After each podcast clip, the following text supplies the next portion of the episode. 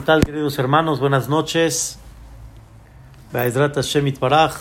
La clase de hoy que sea Refuash Lema, un gran amigo, ojalá Boreolam lo ilumine, Jaime, Jaime Ben Yafa, que Boreolam le mande Refuash Lema y también Berajay Atzlaha de Alicia Alice Batsesi Zeki Be'ezrat Hashem Itbaraj. Eh, la clase del día de hoy va a ser una clase que espero primeramente Dios poder eh, aterrizar, poder explicarla de la forma más clara, primeramente Dios, porque va a ser una clase eh, que el tema es un tema profundo en sí, es un tema que realmente se hablan estos conceptos en la Kabbalah muy grandes. Fue uno de los puntos que habíamos tocado el día jueves, pero vamos a aterrizar lo que, lo, lo que los comentaristas nos platican y nos enseñan sobre este tema y espero primeramente Dios, con el favor de Dios, espero poder aterrizarlo y explicarlo de la mejor manera para el Kahal Kadosh. Habíamos hablado la importancia de lo que representa el corbán, el sacrificio. Habíamos hablado, recuerda Johnny, el jueves, que hay dos sacrificios que se hacían diarios, uno en la mañana, uno en la tarde. Habíamos hablado que esos korbanot se consideran como el pan de Dios. Y así como una persona en el buen sentido desayuna en la mañana y desayuna y come en la tarde, a Boreolam se le da un borrego en la mañana, un borrego en la tarde. Y hoy en día no tenemos esos sacrificios de la época del Bet pero sin embargo, sí tenemos la palabra, sí tenemos nuestra boca. Y está escrito en el Pasuk, en Osea, el versículo en Osea dice, un Shalema Farim Sefatenu. Quiere decir, por medio de que nosotros pronunciemos lo que se hacía en aquella época, eso Dios lo considera como si lo estuviéramos haciendo. Es lo máximo que podemos hacer el día de hoy, por lo menos decirlo, pronunciarlo.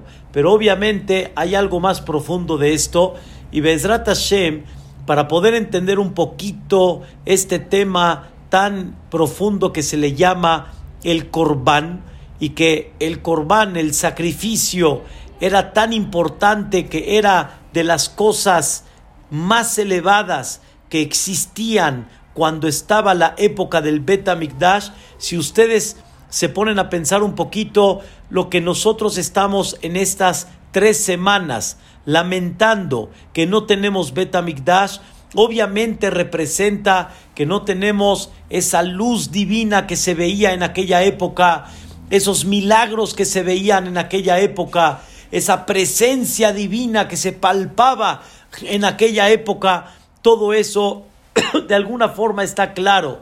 Pero sin embargo, ¿dónde se refleja tan en especial la, la presencia de Dios? ¿Dónde se refleja esa luz que había en aquella época? Se refleja en ese santuario donde ¿qué hacían en él? ¿Qué hacían en ese santuario? En ese santuario, Dani, no había más que nada más vacas, toros, borregos, harina, palomas. Eso es lo que había en el Betamigdash. Independientemente al encendido de vela que era la menorá, el ketoret que era el incienso, que Vedrat Hashem vamos a platicar un poquito de él. él lo principal del, del santuario era los los animales que se sacrificaban en aquella época y se quemaban en un altar. Esto, Rabotai, aparentemente para la persona no le vibra tanto como un knis. Un knis vas a rezar. Un kal nidren yom kippurim te vibra. Un Hashem melech te vibra. Un akdishach bien cantado te vibra. Pero vacas y toros ¿Qué, cómo puede ser que lo máximo y la mayor expresión en el Bet eran los korbanot, eran los sacrificios. ¿Acaso realmente el sacrificio es lo que representa la unión más grande entre Dios y el pueblo de Israel? Quiero decirles, queridos hermanos, la palabra corbán, ¿de qué palabra viene? Kirub, acercar. Corbán viene de la palabra acercar. No había una cosa que nos acerque a Dios como el corbán. Corbán viene de la palabra lehakrib, acercar. Me acerco por medio del sacrificio, me acerco a Dios. Y la verdad que se escucha un poco raro, el tema, pero Bedrata Shemit Baraj, con el favor de Dios, vamos a tratar de darle un toque a, todo este concepto de lo que son los korbanot. Así que, así que, así que amárrense los cinturones en las sillas y vamos a empezar a volar, primeramente Dios, pero en el buen sentido.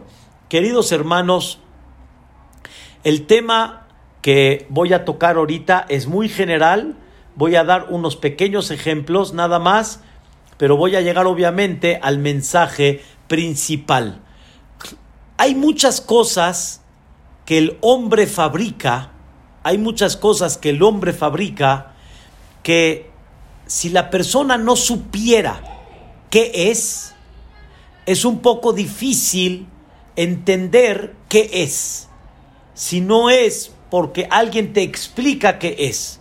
Por ejemplo, si yo veo un aparato y yo no conociera este aparato, si yo no supiera esto qué es, yo de ver este aparato no voy a adivinar qué es, porque realmente no demuestra lo que es con su, con su, eh, con su figura, con su estructura.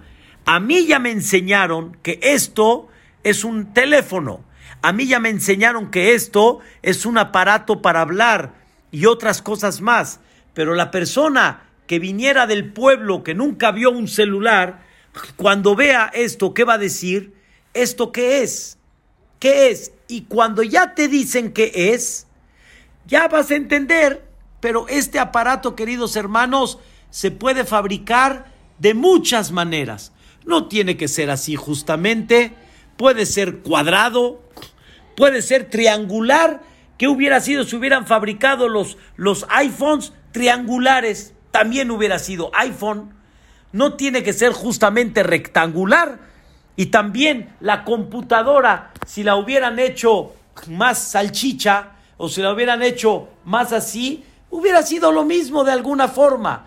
El aparato puede funcionar de varias figuras y no tiene que ser justamente la figura que la presentan. La figura que la presentan es la figura, digamos, más fácil, más sencilla. Si ustedes ven un teclado, el teclado puede estar formado de otra manera.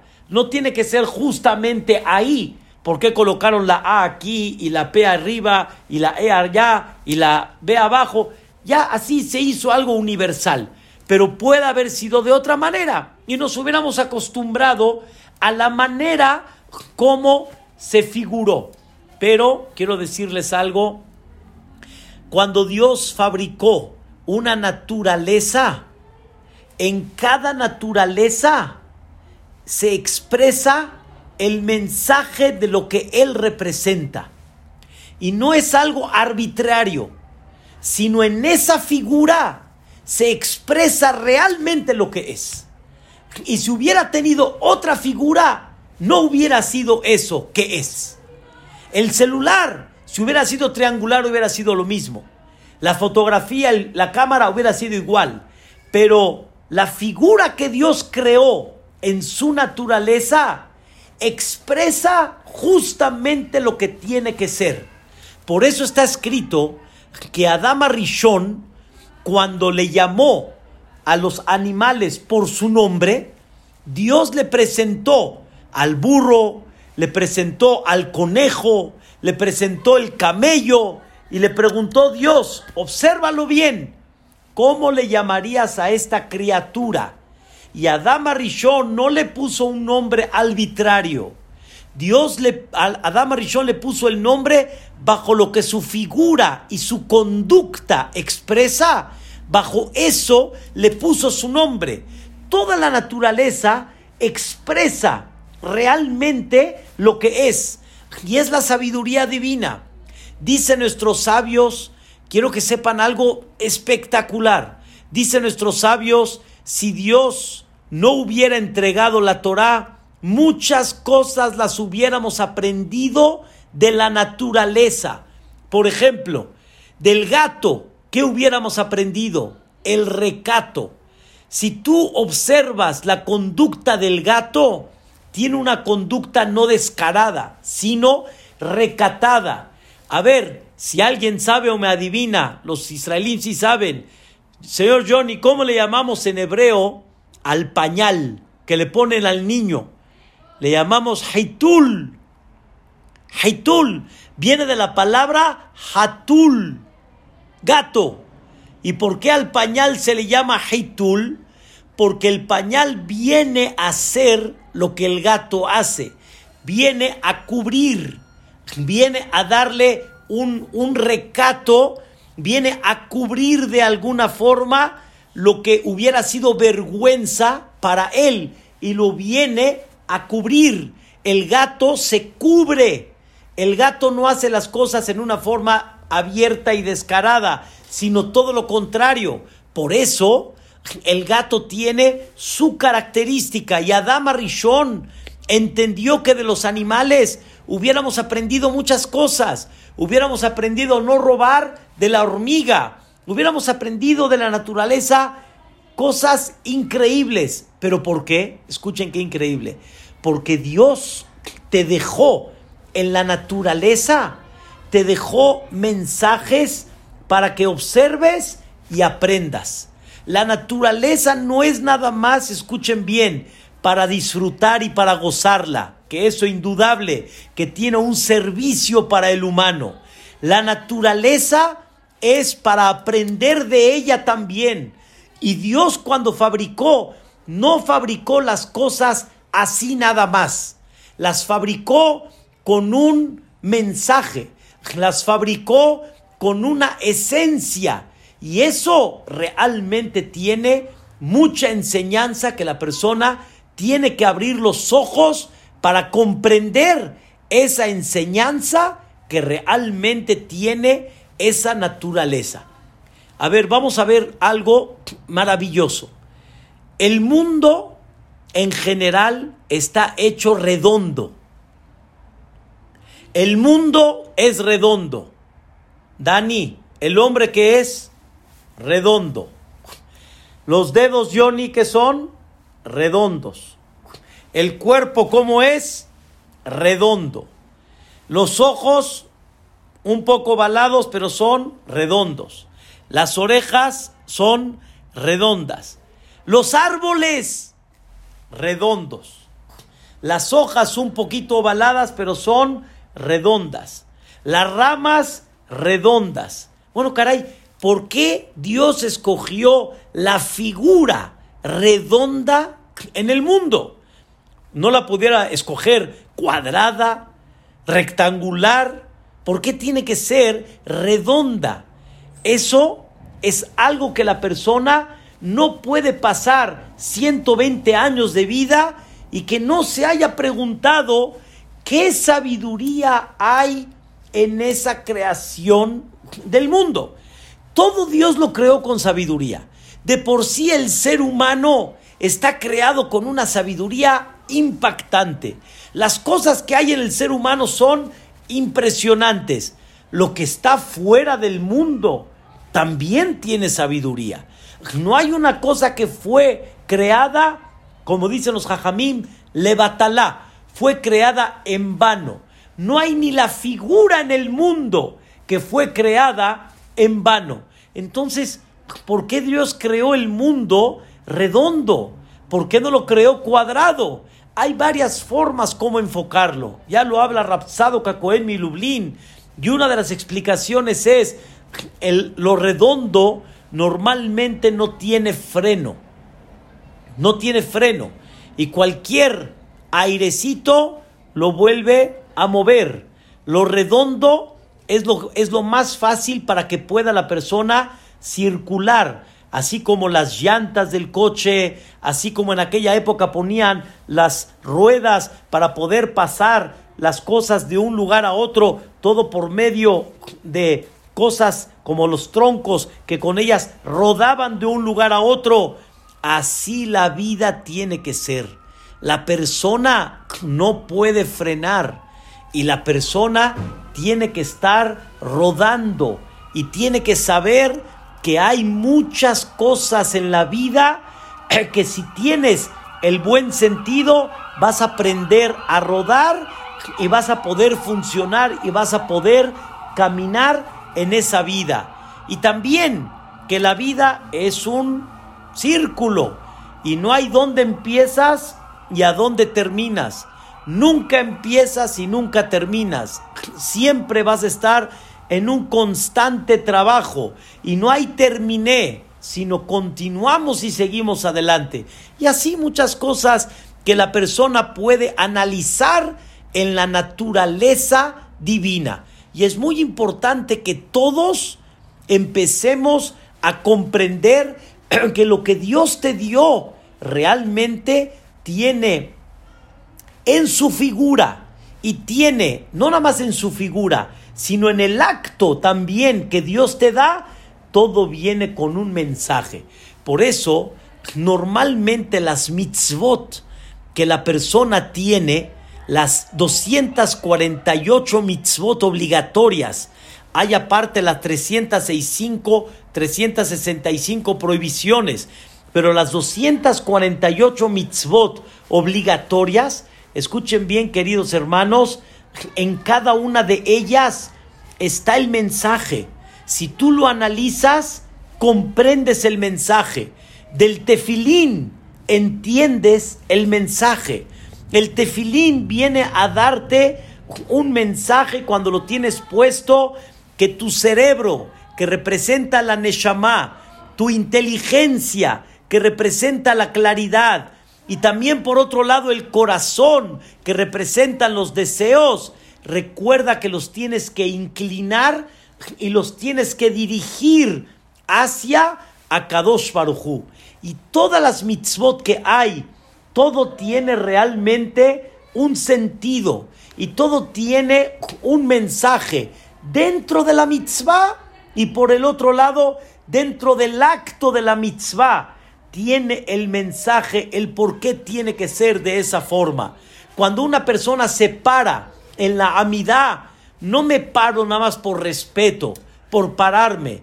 Tengo que pararme de una forma que los pies están juntos, una mano por encima de la otra, la cabeza un poco agachada, que refleja delante de quién estás parado. Cuando una persona hace ciertos movimientos, son movimientos para despertarte, son movimientos para darte una conciencia. Cuando una persona se agacha en una de las cuatro verajot de la amidad, es una forma como decir, aquí estoy y me doblego delante de ti. Y eso, queridos hermanos, es importante que la persona empiece a prestar atención que las cosas que nos rodean no son así nada más, son cosas que realmente vienen con un mensaje. Es cuestión nada más de empezar a darle un poquito de conciencia a, todo eso que nosotros llevamos a cabo. El shofar, por ejemplo, si ustedes conocen bien el shofar, el shofar se toca del lugar más estrecho, el lugar más pequeño, y después la voz sale por el lugar más grande. ¿Qué significa eso? Que nosotros de la parte más pequeña que hay, abrimos para arriba las puertas del cielo. Nosotros con nuestro grito silencioso y despertando un poco para tener una mejor conducta, abrimos las puertas del cielo. El shofar siempre se dedicó a despertar, siempre. Vean ustedes los sonidos del shofar en la Torah, no nada más en Rosh Hashanah, sino también en otras épocas, que hablamos un poquito en una clase el domingo sobre eso, viene el shofar a dar un despertar. ¿Y cómo se hace un despertar?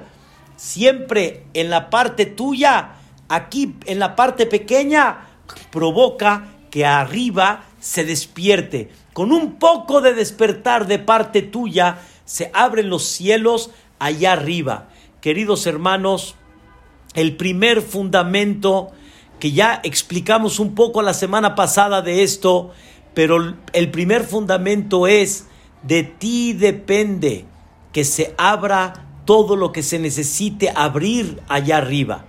Dios te dio el material para que tú aquí abajo recapacites. Y Dios lo que quiere, en otras palabras, es que te despiertes. Dios lo que quiere es que de alguna manera abras los ojos, que tomes conciencia. Hay una naturaleza que te viene a enseñar. Y platicamos en clases anteriores que aprendimos cosas increíbles porque el hombre está erguido y por qué los animales cabeza y cuerpo están en el mismo nivel. ¿Por qué el hombre se cansa y tiene que dormir y tiene que volver a pararse? ¿Por qué el hombre tiene que ponerse zapatos cuando todos los seres vivientes no tienen zapatos?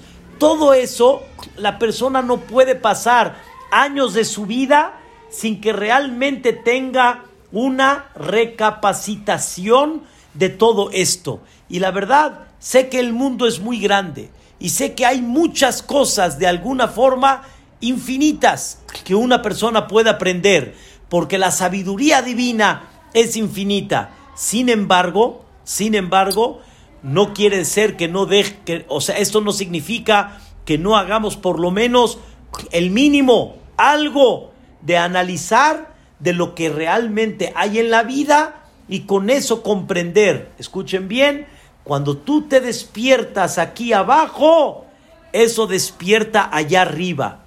Quiero que sepan, queridos hermanos, hay una Gemara en forma este, metafórica que dice así, así como nosotros nos ponemos tefilín, allá arriba también Dios se pone tefilín.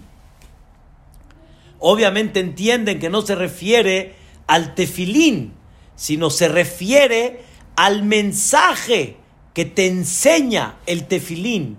Pregunta la Gemara, en el tefilín del pueblo de Israel, ¿qué está escrito? Shema Israel, Hashem Eloquenu, Hashem Echad. En otras palabras, el tefilín a quién le habla? A mí. Despierta. Y en el tefilín de Dios, ¿qué está escrito? Queridos hermanos, ¿saben qué está escrito en el tefilín de Dios? Umike Ameja Israel. ¿Quién es como tu pueblo Israel? Goy Ehad Baaretz. Un pueblo único que te ha representado en esta vida durante más de 3.300 años. Quiere decir, tú con el tefilín te despiertas para Dios. Arriba Dios se despierta con su tefilín, metafóricamente hablando, para mandarte abundancia, para mandarte bendición. Quiere decir que todo proviene de dónde? De acá. Todo proviene de acá. Y Dios está esperando de la persona cómo expresa por medio de las mitzvot y entendiendo el mensaje de la mitzvah, entendiendo la naturaleza, cómo expresas tu vida así de la misma forma delante de Hashem Itbaraj. Y así como esto hay, hay muchos ejemplos maravillosos que podemos realmente platicar pero es importante, ya hay que tratar un poquito de, de avanzar para que primeramente Dios podamos comprender la idea. Según esto, queridos hermanos, quiero platicar qué significa el corbán y por qué justamente el sacrificio, ¿sí? Lo sacrificamos con un animal. No hay duda, no hay duda que el hombre se alimenta mucho del animal, de los animales que sacrificaban en el Bet O sea, del toro, de la vaca, del borrego, del chivo, de la paloma. O sea, quiere decir, de los animales que se sacrificaban en el Bet Amikdash son animales kasher, son animales puros que podemos comer de ellos. Entonces, tú de por sí sacrificas el animal para comerlo. De la misma forma, sacrificas el animal para recibir su piel. Todos los zapatos, por ejemplo, chamarras, este, sofás, coches, sí, que todos vienen hechos de piel, todo es ese animal que tú sacrificaste. Cuando yo digo sacrifiqué, me refiero a que tú lo mataste para poder recibir un placer de él. Entonces, no hablemos ahorita de la vida del animal, porque la vida del animal, cuando tú quieres tener provecho de ella, lo tienes. ¿Y cuántos vestimos del animal? ¿Y cuántos comemos del animal? Entonces, el, el, matar a un animal por tu provecho particular, eso es una cosa que lo hacemos todos los días. Pues en el sentido figurado, es una, es una cosa que se hace en el mundo entero. Y eso es lo que el hombre saca provecho de ese animal. Pero la Torah tiene una visión cómo sacar provecho también, aparte de la carne, aparte de la piel, la Torah tiene otra visión, qué provecho podemos sacar de el animal. Y quiero Vedrata Shevit Baraj explicarles algo, este, algo importante, algo muy básico para Vedrata Shevit Baraj poder entender. Existe, dice el Midrash, existen dos tipos de regalo. Dos tipos de regalo. Existe el regalo, que es el que cuando se lo regalas es un regalo de uso para la persona. Por ejemplo, le regalas una pluma, le regalas un reloj, le regalas un libro, que realmente con ese regalo, aparte que le estás demostrando amor y cariño, le estás dando algo para que él use. Es un tipo de regalo. Es un tipo de regalo. Pero hay otro tipo de regalo que no es para que lo use. Entonces tiene otro propósito completamente. Por ejemplo, cuando llegas tú a la casa y le traes un ramo de flores a tu esposa. Un ramo de flores a tu esposa. ¿Acaso ella va a usar el ramo de flores? No, no lo va a usar. O sea, ella particularmente no lo va a usar. Pero ¿qué le diste con ese ramo de flores? ¿Qué le diste? Aparentemente no le diste nada, pero le diste todo.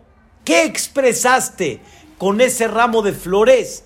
expresaste amor, amor y cariño, no otra cosa más. Con ese ramo expresaste cómo te acuerdas de ella, cómo realmente pensaste en darle una satisfacción. Un ramo de flores. Hace muchos años estaba en la casa de ustedes, justamente aquí en Polanco. Invité a una pareja y le, traigo a mi esposa normalmente cada Erev Shabbat, le traigo flores en honor, en honor a Shabbat, en honor a la quien cantamos, el Eshet Hail, que es la mujer. Entonces, llegó esta pareja a la casa y lo primero que se encontró la pareja, la esposa y el marido, fue el ramo de flores. Entonces la señora, cuando miró el ramo de flores, luego, luego lo miró a él y le, le señaló y le dijo, y ya ni tú no me has traído un ramo de flores. No me has traído un ramo de flores. Esto, Rabotai, me pregunté en una ocasión, bueno, no le trajo el ramo de flores, pero no le falta nada. Tiene Baruch Hashem vestimenta, tiene joyas, tiene zapatos, tiene comida. ¿Qué quiere con el ramo de flores? Señoras y señores, no todo hay veces es lo que vas a usar sino existe que le regales a una persona, le regales algo que es simbólico. Y eso simbólico, ¿saben qué es? Amor, amor y cariño. Y más de lo que es la necesidad, es lo que expresas con ese regalo. Vamos bien, Dani. Hace muchos años, o más bien dicho, hace pocos, pero esto pasó hace muchos años. Hace poco, Jajam David Arari, que nos platicó cuando falleció Jajam Obadiah Yosef, nos platicó una historia que me dejó así vibrando y me dejó así con lágrimas en mi corazón. Jajam Obadiah cuando recién se casó era muy pobre. No era lo que muchos conocieron el Jajam y el Rabba Rashi y ya con su casa y todo. No, era muy pobre. Cuando cumplieron un año de casados, Johnny, ¿qué cree que hizo Jajam Obadiah Yosef? Cumplió un año de casado, aniversario. ¿A dónde la lleva? A París, a la Torre Eiffel. ¿A dónde la lleva? No había dinero para dónde llevarla. ¿Qué le va a hacer? Jajam Obadiah fue al mercado famoso y conocido Mahane Yehudá. Ahí fue Jajam Obadiah y le compró un melón. Le compró un melón. Y cuando llegó a la casa le dijo, Yani, Hayati, dice, felicidades, Be'ezrat Hashem para muchos años juntos. ¿Y qué le trajo? Melón, melón. Melón, sandía será la esta del otro día. Melón, fue lo que le trajo. Melón. A ver, yo quiero que alguno de nosotros le traigamos al esposo un melón en el aniversario. A ver si salimos por donde venimos. Melón, un melón. Queridos hermanos, ¿qué representó ese melón para la esposa de Jamo? ¿Qué representó? Amor. No fue el melón, fue amor. Y ese melón era dulce. Ese melón estaba rico. Y le dijo, Hayati, pártelo, vamos a comer y vamos a festejar con el melón juntos. Ella le hacía falta un melón. Ella lo que quería que era el detalle. Eso era lo que ella quería. Por eso, queridos hermanos, hay algo más importante de lo que es el regalo en sí. Hay algo muy importante que es el amor, lo que expresas dentro de ese regalo. Eso es más importante todavía y está mucho más por encima de todo. No es un acto, es algo más que eso. Es lo que expresa el acto.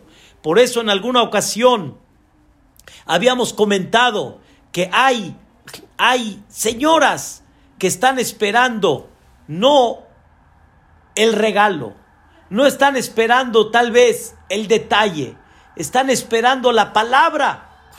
La palabra. La palabra todavía mucho más que todo. O sea, imagínense que llegues con un regalo a tu esposa y hasta ahí nada más. Y como dicen, y di gracias. No. Ella está esperando el regalo, ella está esperando más alto. Eres la reina. Cuando llegaste a mi vida me cambiaste. Fue, soy, ha sido la luz en todo el camino. Las palabras es lo más importante que hay. Por eso en una ocasión mencionamos que un señor se acercó su esposa con él y le dijo, di algo, di algo, le dice su esposa a su marido, di algo. Le dice, ¿qué quieres que diga? Le preguntó Dani, ¿qué quieres que diga? Di algo, di, qué bonita te ves, te amo, te quiero, di algo, bueno, caray, no sacas nada de tu boca, di algo. Le dijo, ay, mamita, Hace 20 años te lo dije. Mientras no haya cambios, todo sigue igual. ¿Verdad que no es así? No es así. Aquí no hay, hace 20 años te lo dije, todo sigue igual. No, la persona tiene que estar todo el tiempo, desde que se casa, desde que nace, todo el tiempo tiene que recibir, todo el tiempo tiene que transmitir, todo el tiempo tiene que regar, ¿No es así, menaje? Por más años que uno tenga, hay que decir, hay que soltar bonitas palabras, hay que, no, no, no hay que ser avaro, hay que demostrar el amor de aquí del corazón. Con esto, si estamos entendiendo bien el mensaje, Be'ezrat Hashem, Hay un midrash en Tehilim que dice algo maravilloso. Ahora sí escuchen el mensaje. Dice el midrash, hay muchas cosas que una persona le da a Dios. Muchas mitzvot que la persona le da a Dios. Vamos a llamarle muchos regalos que la persona le da a Dios.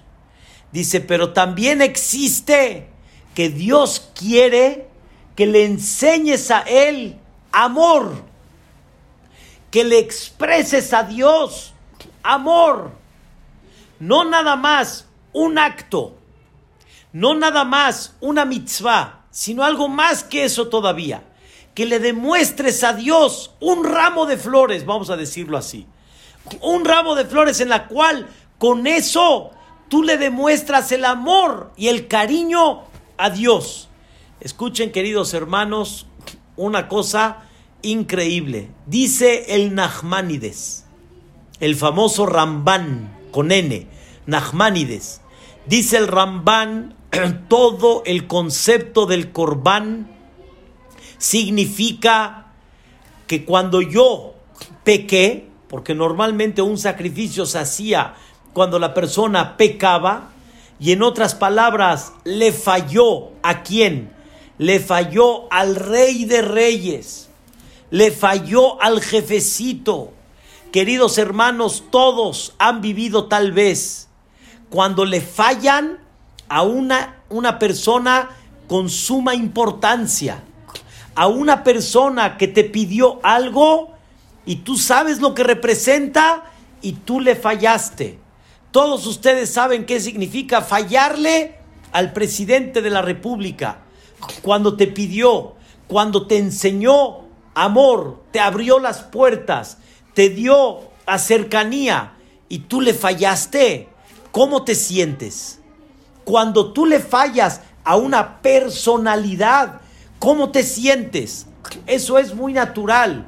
Y una persona que fue con Liverpool y la gerente le abrió las puertas y le dio crédito y le dio entrada y le dijo lo que quieras y yo vendo tu producto y yo me encargo y de repente le fallas. De repente le fallas. Le fallas, como dicen, a uno de los mejores clientes que muchos esperan. Y cada persona así en su vida, hay personalidades que les da vergüenza en el momento que les llegan a fallar. Queridos hermanos, debemos de empezar a comprender y a sentir cuando fallamos, no le fallamos al presidente, ni le fallamos al de Liverpool, ni tampoco le fallamos al de la cadena tal. ¿A quién le fallamos? Al Melech Malje Amelachim Makadosh Baruchu. Le fallamos al Rey de Reyes Queridos hermanos, el rey de reyes, no le fallaste sino a él directamente. Cuando Él te pidió de favor, cuando te abrió las puertas, cuando te manda salud, te manda Parnasá, ¿sabes quién te mantiene, quién te dirige? Y le fallaste, le fallaste a Él. El sentimiento de la persona es vergonzoso. El sentimiento de la persona tendría que ser no, ¿cómo le fallé al mero mero? O como decimos, algún día te pusiste a pensar con qué lo voy a satisfacer. Algún día te pusiste a pensar cómo le voy a dar gusto a ese jefecito. Ese es el secreto, queridos hermanos, cuando una persona falla. Cuando una persona falla. Imagínense ustedes ese presidente que te dio crédito, te dio puerta, te dio relación, te hizo embajador, te hizo muchas cosas y de repente te pidió un favor. ¿Y qué creen? Al siguiente día el presidente te pregunta, oye, ¿me hiciste el favor? Y tú dices, ay, perdón, se me olvidó. ¿Cómo te atreves a que se te olvide? ¿Cómo? O sea, no puede ser que se te olvide. Eso se llama hatati, un pecado que fue sin querer. No puede ser que se te haya ido cuando el mero mero te lo pidió. Queridos hermanos, fallarle a Dios no es menos. Fallarle a Dios, la persona tiene que tener ese sentimiento. ¿Cómo le pude fallar a ese jefecito? ¿Cómo no le hice caso a lo que él me pidió? Si me lo hubiera pedido el gran empresario, hubiera estado a primera hora paradito. Él me está pidiendo que vaya yo al CNIS y no lo voy a hacer. Él me está pidiendo que me ponga tefilín y no lo voy a hacer. Esto, queridos hermanos, es el secreto, escuchen bien, ante todo del sentimiento que deberíamos de sentir. ¿Cómo arreglamos esto? De alguna forma, en el buen sentido. ¿Cómo arreglamos esto? Créanmelo, en el sentimiento natural de todos, ¿cómo arreglaríamos esto delante del presidente? ¿Cómo lo arreglaríamos? Me doblego delante de él y digo, soy todo tuyo, perdóname, no lo vuelvo a hacer, estoy a tu disposición. De alguna manera me doblego y me anulo delante de él, para que él vea que realmente mi intención no fue mala, mi intención no fue negativa. Aquí estoy y agachado la cabeza. Pero quiero que sepan, queridos hermanos, no puedo yo anularme delante de Dios así nada más, sino voy a hacer un acto para que por medio de ese acto voy a demostrarle a Dios mi anulación total delante de Él. Y con eso le voy a expresar el amor y el cariño que le tengo. que hago? Traigo un animal, traigo un corbán, le hacemos shejitá. Y cuando yo veo cómo se está derramando la sangre de ese animal, eso es lo que yo quiero manifestarle a Dios. Le manifiesto a Dios, me derramé yo delante de ti, Ribona Olamim. A Kadosh esto no vamos a tratar de repetir, vamos a tratar de no repetirlo. Vamos a echarle ganas que no vuelva a llevarse a cabo. Es una forma como darle a Dios una manifestación de amor y de cariño. Por eso no hay algo que le dé más satisfacción a Dios, así dice la Torah, reach como un corbán, porque en ese corbán la persona se ve, en ese corbán yo me veo, yo me veo lo que le están haciendo al corbán, me tendría que sentir yo igual. A ver, queridos hermanos, nunca escucharon la famosa expresión, trágame tierra. ¿Qué es trágame tierra? Yani, quisiera desaparecer de la vergüenza que tengo. Eso es el corbán.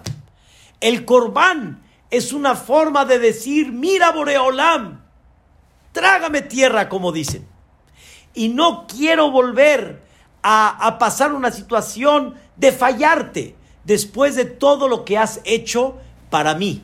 Y este concepto se llama expresarle a Dios amor y cariño. Amor y cariño. Me da mucha pena, pero es real cuando un hombre le falla a su mujer, sí, en el buen sentido, no hay una cosa más importante más que demostrarle a la mujer realmente amor y cariño. Eso es todo. Demostrarle el arrepentimiento y demostrarle nada más amor y cariño. Nada más. Es lo único que hay. Y con eso Dios se satisface. Con eso Dios se siente feliz y eso es lo que abre las puertas del cielo allá arriba. No hay una cosa que acerque a la persona a Dios como el corbán. ¿Pero por qué? Porque el acto te hace despertar. El acto te hace recapacitar. Y no es un acto exterior, superficial. Es un acto con conciencia. Es un acto que la persona tiene que reconocer y entender. ¿Qué está expresando dentro de ese acto, dentro de ese corbán? Por eso, queridos hermanos, en la época del Beta Mikdash, había, quiero explicar algo profundo, pero algo real. En la época del Bet la presencia divina estaba tan grande, tan grande, que la gente sentía, al acercar el corbán, la gente sentía, me entrego a ti, me entrego a ti, Boreolam. Y eso era el corbán. Pero cuando llegó la época que el Am Israel dejó de sentir la presencia de Dios en una forma tan clara y tan abierta, y el corbán era nada más como un acto exterior. Entonces, al final, Dios dije, Dios dice, ¿acaso lo que yo espero es nada más sacrificios? Yo lo que espero es tu, tu, tu corazón, yo lo que espero es tu recapacitación, yo lo que espero es tu acercanía. Yo no espero nada más, como dicen, mordida. Espero que comprendas dentro de ese corbán lo que tienes que recapacitar y lo que tienes que hacer. Eso era lo que representaba realmente el corbán en aquella época. Ese es punto número uno. Y entender que siempre dentro de los actos la persona encuentra el mensaje hacia uno y encuentra lo que la persona tiene que recapacitar. ¿Y cuánto debemos, queridos hermanos, de entender, de no vernos superficiales, no vernos, sí, muy por encima, sino que realmente le empecemos a dar contenido a lo que estamos haciendo y a lo que estamos diciendo. Y cada acto tiene que tener un mensaje, tiene que tener siempre un sentido. Esto es el secreto del éxito y más del secreto del corbán. Hoy en día no tenemos corbán, no tenemos sacrificio, pero sí tenemos una cosa. Tenemos leer los corbanot y por lo menos un poquito de recordar qué hacíamos en aquella época con los corbanot y que eso te dé un despertar, que por medio de cuando mencionas el corbán, despiertes y le digas a Dios, por lo menos este es el ramo de flores que yo te traigo. Esta es la forma como te expreso mi amor y mi cariño. ¿Cómo? mencionando los corbanot y recapacitando que yo, como dicen, me deshago delante de ti. Me siento avergonzado delante de ti.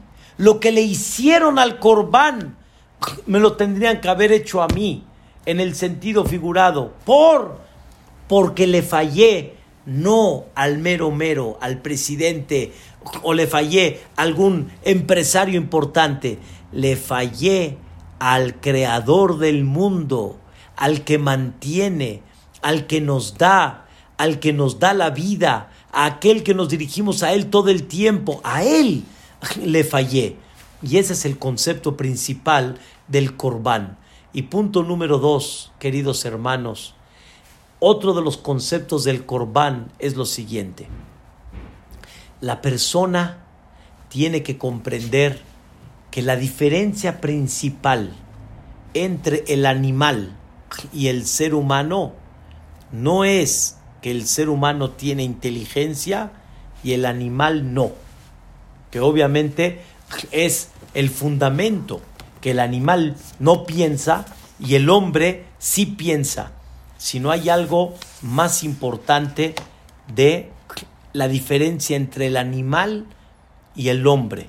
Escuchen, queridos hermanos, que es muy importante. La vida del hombre tiene que tener un sentido. La vida del hombre tiene que tener un objetivo. El animal no crece. Crece físicamente, pero el animal no crece. Como nació, así murió. Punto. nació animal y murió qué? Animal. El hombre no es así. El hombre debe de nacer bebé, pero debe de terminar con, escuchen bien, Shem Tov, el buen nombre. El hombre debe de terminar con, qué bárbaro, qué recto era, qué mensch, qué benadam, qué humilde, qué respetuoso, qué buen padre fue, qué buen hijo fue, qué buen hermano fue. Pero escuchen algo más importante de todo. No nada más qué buen hombre fue y qué nombre tuvo, sino algo más profundo. Todo esto Dios te lo dio para que realmente digan de ti qué buen hijo de Dios fue. No nada más qué hijo delante de sus padres, o qué hermano, o qué padre, o qué amigo, o qué humilde, o qué recto, o qué cómo fue los negocios, sino qué tan bueno fue este hombre como hijo de Dios. Rabotai, el hombre puede pasar 120 años de vida y al final no llegó a su objetivo y al final no vio a Dios. La pregunta es, ¿para ti Dios es Gadol o para ti Dios es Ram? Les voy a decir el versículo que decimos todos los días después de Baruch Sheamar. Ram al Kol Goim, a la Shamaim que bodó. Para los Goim, Dios es Ram. Ram quiere decir está muy arriba. ¿Y a dónde está? A la en el cielo, ahí está. Yani allá, perfecto. Aquí abajo, nosotros hacemos lo que queremos. Aquí no hay la presencia de Dios. Aquí no hay mensajes divinos. Aquí no hay por qué el mundo y el hombre es redondo. Aquí no hay por qué la naturaleza. Aquí no hay nada. Aquí nosotros el muerto al pozo y el vivo al gozo. Y punto. Y a la Shamaim que bodó. En el cielo está su honor, no aquí abajo. Pero para nosotros, escuchen bien. Gadol Hashem umhulal meod. Para nosotros, Dios que es Gadol. Gadol significa grande. No nada más Dios es arriba. Dios es acá. Y yo de este mundo que veo, veo su grandeza. Me uno con Él. Me conecto con Él. Y voy a llevar a cabo su objetivo. Y no, y no veo la vida a ver cómo viene. Y no veo a ver cómo me la presenta sino comprendo que tengo una misión que la tengo que llevar a cabo. Acabo de terminar hace como hora y media un hereye de una persona conocida eh, por nosotros y, y, desgraciadamente tuvo el problema del riñón y diálisis y, este, y después trasplante, mucha debilidad, pasó muchas cosas difíciles en su vida. Y su querida esposa Alea Shalom, dijo estas palabras. Dijo, querido, su marido, dijo su nombre, dijo, querido, quiero que sepas que Dios fue misericordioso contigo para que por medio de esa etapa que pasamos juntos, demuestres tu capacidad, tu humildad, tu sonrisa, tu crecimiento. Vean qué palabras, vean qué palabras. Dios fue misericordioso contigo. A mí se me enchinó el cuerpo cuando dijo esas palabras. Dios fue misericordioso con él porque le dio una etapa en su vida de crecimiento. Eso se llama crecer. Pero Hasbe Shalom, si la persona pasa toda una vida y no creció y no terminó con el Shem Tov, o no terminó con el, el, el ser el buen hijo de Dios, etcétera, si no es hijo de otro, no del, no del de Boreolam. Eso, queridos hermanos, no trabajó en ser Adán. Él se quedó en qué? En Behemá. Porque la Behemá es lo mismo. Y es más, el hombre es la fiera más peligrosa del mundo. Así llegaron a decir gente este, que, que, que pensó en la vida. El hombre puede ser la fiera más peligrosa de la vida, Barminan. Los animales, el tigre, el león, cuando tienen hambre, matan, comen, ya, hazako. El hombre puede destruir al mundo entero. Puede demostrar, Barminan, cosas terribles. Un hombre con su, con su pensamiento y su orgullo puede provocar una guerra que eliminó a 50 millones de personas. Lo que tal vez los animales no han eliminado. no han eliminado en toda una historia completa, sino cada uno para comer. Entonces, ¿qué? Eso es Ben Adam. Eso es ser humano. Cuando una persona está viendo por uno y no está viendo por el país, cuando uno no está viendo por su familia como debe de ser, no está viendo por todos aquellos que están a su alrededor, eso se le llama Benadam. Escuchen qué increíble. La persona que pecó, la persona que pecó, viene a traerle a Dios un animal para darse el pensamiento. Cuando pequé, me olvidé de Dios me olvidé de Dios, me olvidé de Boreola y me comporté como quien, como el B, como la Behemá. Me comporté así como el animal, no razonó y no razona. No razoné en ese momento. ¿Cuántas veces, queridos hermanos, cometemos un pecado y le preguntamos a la persona, ¿qué pensaste? Y muchas veces la contestación muy, muy tal vez este, real de la gente es, es que no pensé. No pensé. No pensé. O sea, me conduje sin pensar. Queridos hermanos, Dios exige y Dios reclama si no pensamos. Entiendo de que somos seres humanos, pero debemos de superar. Debemos de despertar un poquito más de sensibilidad. Haz de cuenta que llega tu esposa y está esperando más alto de su cumpleaños. Pasa todo el día y hasta las 7 de la noche, ay, me acordé que hoy es tu cumpleaños, ¿verdad? Y ella dice, Boker Tov, buenos días. Perdón, mi vida, de veras, perdón, se me olvidó. Pero, ¿cómo se te olvidó? ¿Cómo se te olvidó? Queridos hermanos, la contestación se me olvidó en una parte muy importante de la vida, es un reclamo. ¿Cómo que se te olvidó? ¿Por qué se te olvidó? ¿Por qué no prestaste atención?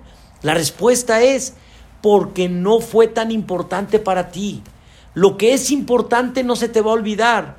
Pagar en, en, tu negocio, los negocios importantes, la cita tan importante, no se te va a olvidar.